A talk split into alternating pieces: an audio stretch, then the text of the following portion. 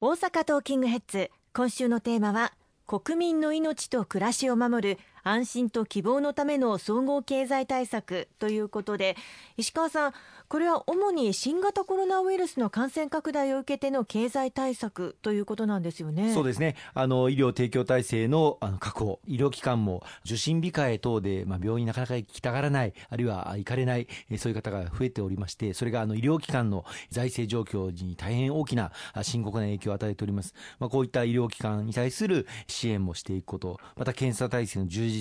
ワクチンの接種体制、ワクチンもいよいよ接種があの欧米では始まっております。こうしたワクチンが日本国内でも接種ができるような体制の整備をしていかなければいけませんし、またあの感染防止対策、都道府県、あるいは地方自治体でも取り組んでいただいている感染防止対策を国としてバックアップするために、地方創生臨時交付金という地方を支えする財源交付金がありますが、これも組まなければいけない等々ですね。まあ、新型コロナウイルス感染拡大を防止をしていく、まあ、これが大きなあの柱になっています。うん本当にかなり広い分野にわたって提言が行われた、提言があったということなんですね。そうですね。あの、冒頭ご紹介いただきましたけれども、公明党としても11月24日、この、まあ、総理からの新たな経済対策を策定する指示が出た後に、公明党としてこれを盛り込むべきだということを、さまざま地域の皆様のお声、また、地方自治体、地方議員さんの声を踏まえて、公明党としての提言を取りまとめさせていただきました。まあ、その中では、例えばこの4月以降、家計が厳しくなっている方々、やあの失業された方々の生活再建を支える総合支援資金、これは最大60万円お借りすることができるものですが、この申請期限が12月末で来てきておりますので、これを何としても延長すべきだですとか、あるいは、まあ、様々ご意見ありますけれども、GoTo トラベルなどの GoTo キャンペーン、これもあの来年年明けで期限が来ることになっておりますけれども、これをゴールデンウィーク後までは何としても続けるべきではないかと。まあ、日本全国で900万人近い方々が、この観光産業で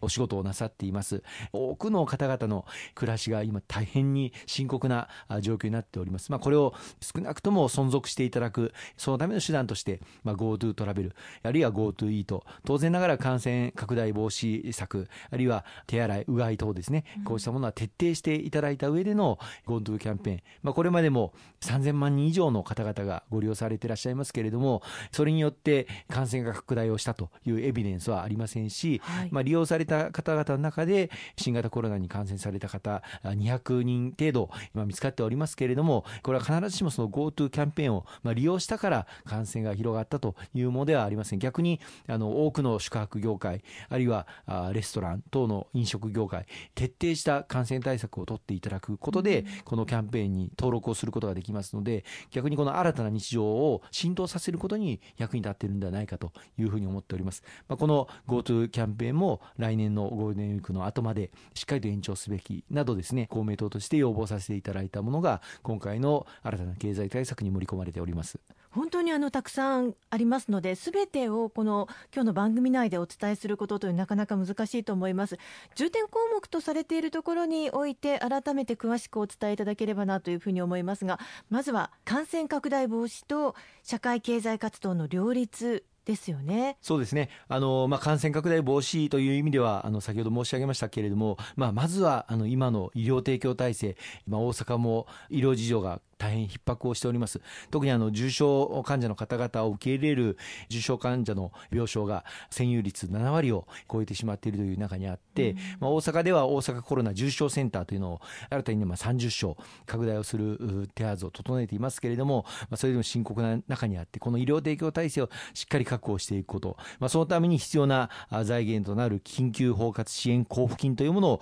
まあ増額をして、病床や宿泊療養施設、まあ、ホテル等ですね、こうしたものを確保できるようにしていくこととか、あるいはあの検査体制の充実、まあ、PCR 検査と保険適用する際の自己負担分が本来ならあるんですけれども、これを公費で賄う負担をしっかり継続していくこと、さらには欧米でワクチンの開発が進み、そしてイギリスやアメリカでは接種がスタートしていますけれども、このワクチンをしっかり全国民に提供できるための数量を確保する、そのための予算や、あるいはアメリカのファイザー社のワクチンは零下70度、マイナス70 360度での保管、運搬があの必要というふうに言われて言われておりますので、そうしたワクチンを運搬するための体制や、全国津々浦々市町村で接種できる体制を確保していく、まあ、そういった予算も盛り込まれているところです。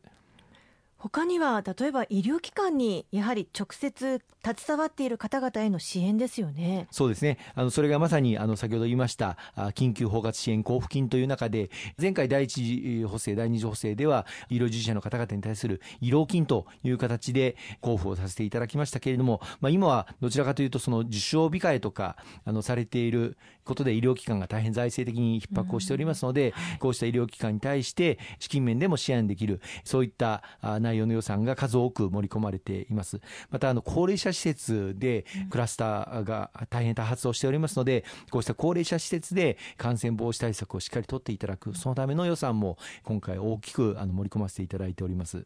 あとはあの接触を避けるためにオンライン診療を進めていくなども考えていく必要というのはやはりありますか？そうですね。あの今この新型コロナのあの感染拡大を受けてオンライン診療あのこれをあの限定的にあの認めております、まあ、これからのデジタル化社会ということをさらに一層進めていく必要がありますので、はい、このオンライン診療を、まあ、今の臨時的一時的に認めているという状況をやはりあの高級化させていくこの方向があの必要だというふうに思っています、まあ、これはあの診療報酬等でですね、今後またオンライン診療についてもやっていただいた医療機関に対して報酬をきちっとつけていくということで拡充を図っていきたいというふうに思いますね。ありがとうございます。後半も引き続きよろしくお願いします。